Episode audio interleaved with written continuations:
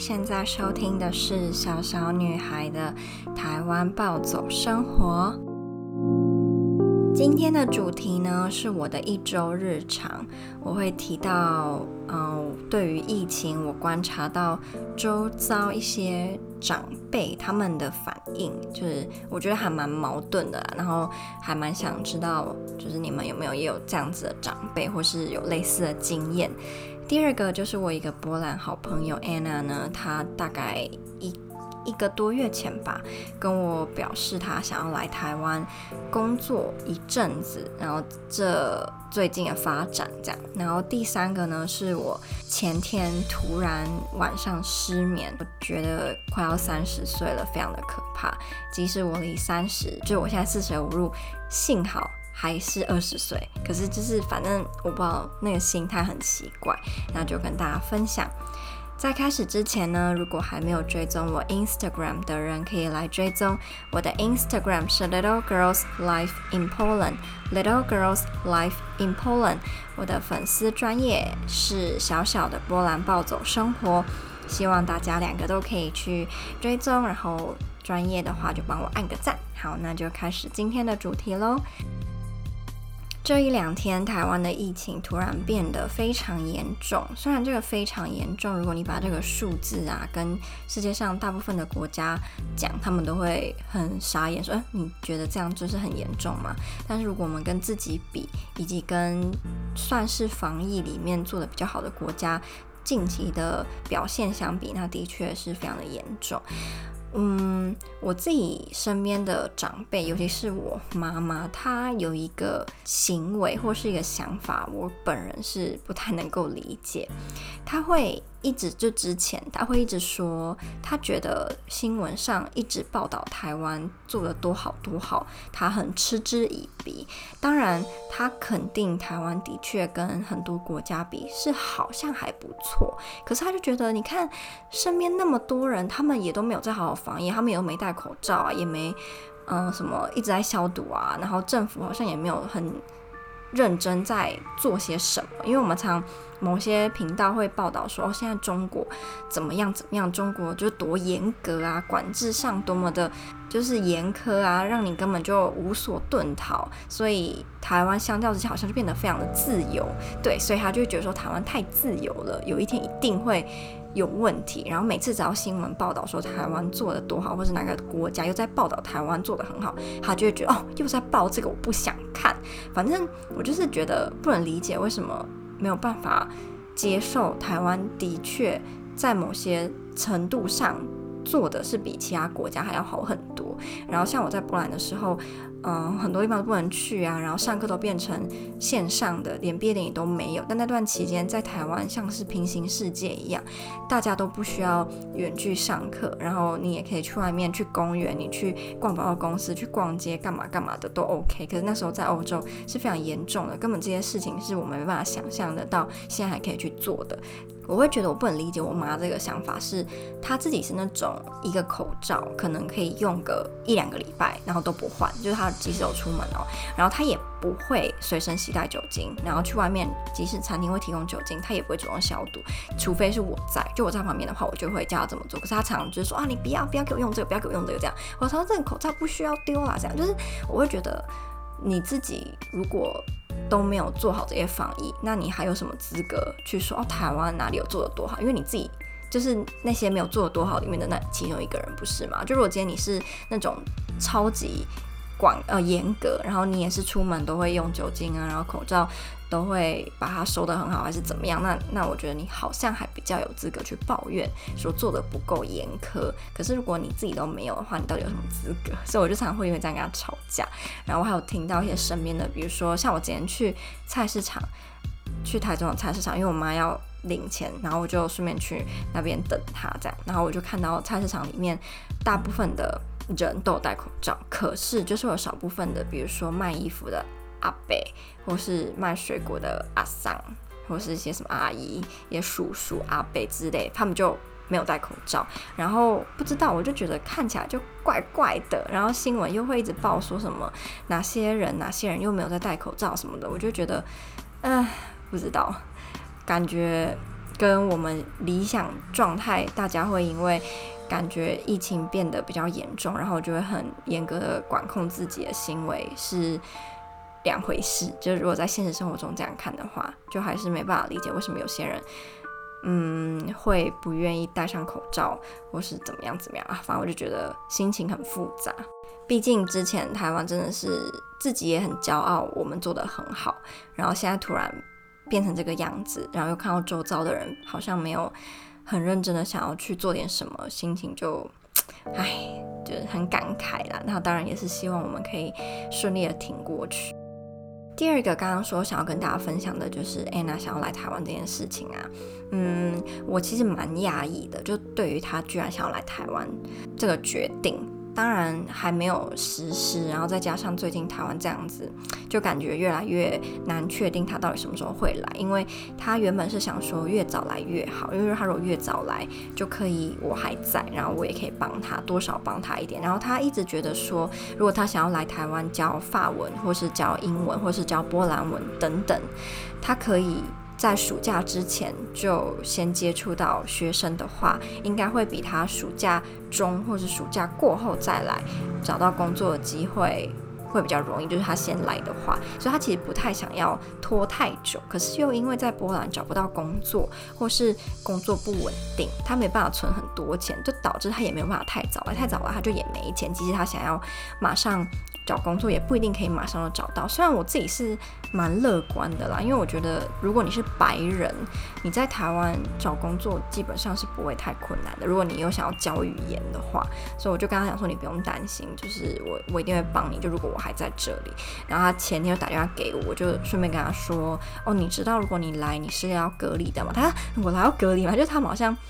以为，我不知道怎么会以为不用隔离。我我真的不知道这个想法是哪里来的，他就说啊，真的吗？要隔离吗？我说对，而且隔离的话就是要花钱，如果你要去住那种旅馆嘛，是要花不少钱的。然后他就说哇，他没有想过原来来台湾隔离还要花钱，那他可能就更要好好的想说要怎么存钱的。如果他在那边根本就赚不到钱，或是怎么样，反正就有点复杂了。然后当我跟他说就是台湾的现况的时候，他就心情有点差，因为跟他想象的不太一样，他以为他可以很顺遂的来。然后中间即使会遇到一些困难，也不会像现在这样，就因为疫情，然后台湾现在要怎样，反正他就是觉得有点烦了。然后我也觉得有点不好意思，就有点明明跟我也没关系，可是我就想说，之前一直跟他说来台湾，呃，你就不用太担心疫情方面的事情，因为你知道台湾表现得很好，所以你只要想办法来就好了。结果现在也不是这样了，对，就觉得有点歹势。那他要来，我其实心里。有点复杂的第二个原因是，她是那种蛮会享受生活的欧洲女生，然后她从来都没有到亚洲来过，然后她看的那些韩剧，如果她有在看，她好像没有什么在追韩剧，反正她是那种很有品味的女生，就对。然后她喜欢的东西都是很像那种 Zara Home，或是样品屋，或是那种。IKEA 里面摆设好的房子的样子，反正就是我觉得他的生活美学，他对于生活美学是很重视的。可是台湾的街道、台湾的街景，他不可能每天都待在七期，或是每天都待在台湾发展的很好的地方，所以我就很怕说，当他真的来，然后发现天哪，我们的交通这么的乱，我们的街景这么的不好看。跟波兰比，跟欧洲国家比，他会非常的失望，可能就想说，哦，呃，我还是早点回去好了。不然我就我不想要那样，就我当然也不会那么天真的期望每一个来台湾的外国人都会爱上台湾的食物，爱上台湾的风景，因为这是不可能的。可是当我想到我以前在课堂上，嗯、跟他们讲台湾多美，我多爱台湾，台湾真的很漂亮，台湾是个很美丽的国家，就要当他们来了，发现。呃，根本不是这么一回事的时候，他们会非常的失望，然后会觉得我是不是骗了他们，然后我就有点害怕。对，我当然非常希望会爱台湾，可是我又不太想要面对，当他看到台湾的缺点的时候，他那个失落，因为我会比他更失落，所以我的心情就真的非常的复杂。但在他来之前呢，我觉得这个好像都是之后的烦恼啦，就现在想有点太早了。第三个想要跟大家分享的是我前天。突然晚上失眠，然后一直疯狂的在想，我是不是要三十岁了？我是不是要三十岁了？然后我就非常的害怕，真的是害怕，真的是有点像是那种不可名状的恐惧，有没有点熟悉？有没有听过克苏鲁神话？我个人我觉得克苏鲁神话超级吸引我，虽然我还没有真正去了解它的整个体系、整个宇宙，可是我很喜欢看网络上介绍克苏鲁的。怪物，那可以叫它怪物吗？或是神明，还有它的图案，就是有一些作家，哎，画家啦，会把克苏鲁神话里面的角色画出来。我超爱看那些，尤其在 B 站上面，然后每次看都会很害怕，可是我觉得好爽，就那种很爽的恐惧。可是这个对三十岁的恐惧，当然不是很爽的恐惧，而是一种没办法描述的恐惧。就是我知道总有一天这件事情会发生，可是我又很害怕啊！让我想到在魔戒里面，当那个。皮聘跟甘道夫站在一起，摩多火山喷发，一切都是被红光笼罩，非常害怕战争前夕的那个前景。然后皮聘就跟甘道夫说：“打仗当然是非常可怕一件事情，可是当你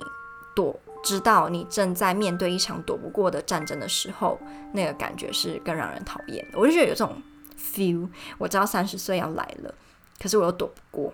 然后就很害怕这件事情发生。然后我后来还有上网查说，为什么会害怕三十岁？大部分的解释是说，你不是真的去害怕三十岁这个年纪，你害怕的是三十岁代表的意义。因为好像我们会觉得三十岁代表了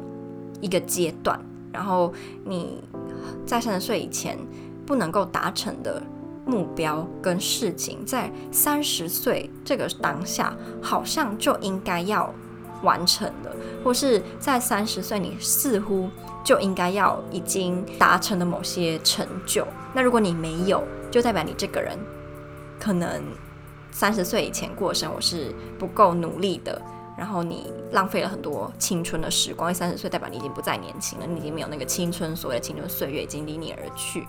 尤其对女生来讲，我觉得更是这样。很多人不是会说三十岁如果你还没结婚啊，什么是剩女啊、高龄剩女啊，还是什么的？就是我觉得三十岁真的是一件很可怕的事情。我就想到，我就会很不想三十岁。对，我很怕我到时候也是一事无成，或是跟我现在。差不了多少，我常常都会想，我一点也不觉得现在的我跟比如说十九岁、二十岁的我有太大的不同，但为什么现在这个时候却是已经离十九、二十岁已经又过去了几年呢？明明就。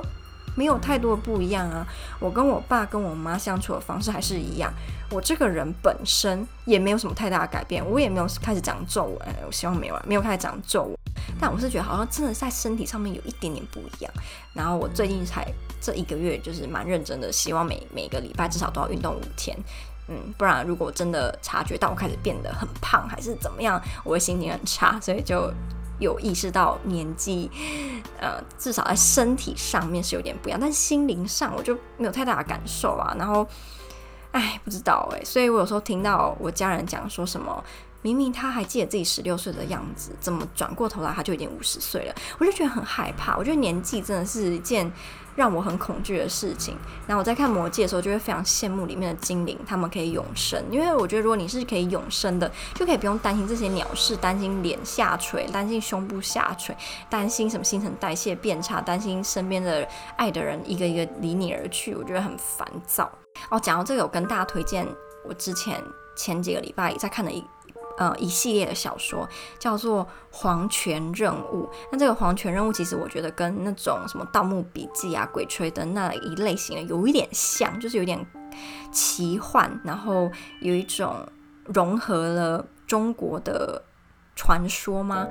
跟鬼怪妖魔啊，然后什么《山海经》啊这类的，就有一点关联。所以，如果你喜欢看那一类型的书，你可以。参考一下《黄泉任务》，但我我觉得我个人没有很喜欢《黄泉任务》这系列的书，有一个点是它里面的男主角很像是开了大外挂，里面基本上所有的女生都会喜欢上他。我很讨厌看这类型的书，就是这种玛丽苏，无论是男还是女，只要里面每个异性都喜欢你，我就不太喜欢，因为这个事情不会发生在我身上，所以我就嫉妒，我就羡慕你，所以我就不喜欢。对，然后这是他唯一的缺点，就是玛丽苏这个情节，所有女生都喜欢这个男主角。那这个男主角他可以操控妖魔，就他是姓安，然后他这个安氏的后人，他们的能力就是可以操控七种妖魔，但是你不能够一次就操控七种，你会随着自身能力的提升，慢慢一个一个的去解锁不同的妖魔，然后每个妖魔都有不一样的能力。然后这本这个黄泉路一开始是有点类似鬼故事，一点点像，可是这个主角就会去破解这些鬼故事，他可能会去。呃，超度里面的鬼啊，或是他会召唤妖魔出来打败里面的鬼。然后里面这本小这个系列小说有很多门派，有点像武侠小说那种概念，什么魔门啦之类的。所以如果你喜欢武侠小说，或许也会喜欢黄泉任务。但我个人是对他的结局非常不满意啦，那我就不要爆雷。他总共有五十本吧，因为我是看他那种一卷一卷，一卷应该是两本，所以我看了。五卷，所以就应该是十本或八本，我不太确定，有点忘。我今天刚看完，然后整个人就觉得有点空虚。每次看完那种很长系列的书，就会觉得很空虚。又看完之后就非常的空虚。如果结局又不太喜欢的话，结局很喜欢还是很空虚，就有一种晕船，对，像晕船。好啦，那今天的 podcast 呢就到这边。我原本预期只要录十分钟，就录了到快十五分钟。希望你会喜欢。如果你对我今天分享任何内容有想法，都欢迎你私信给我或者留言给我，我都会去看，然后也会回复。那就这样啦，我们下支 podcast 再见，拜拜。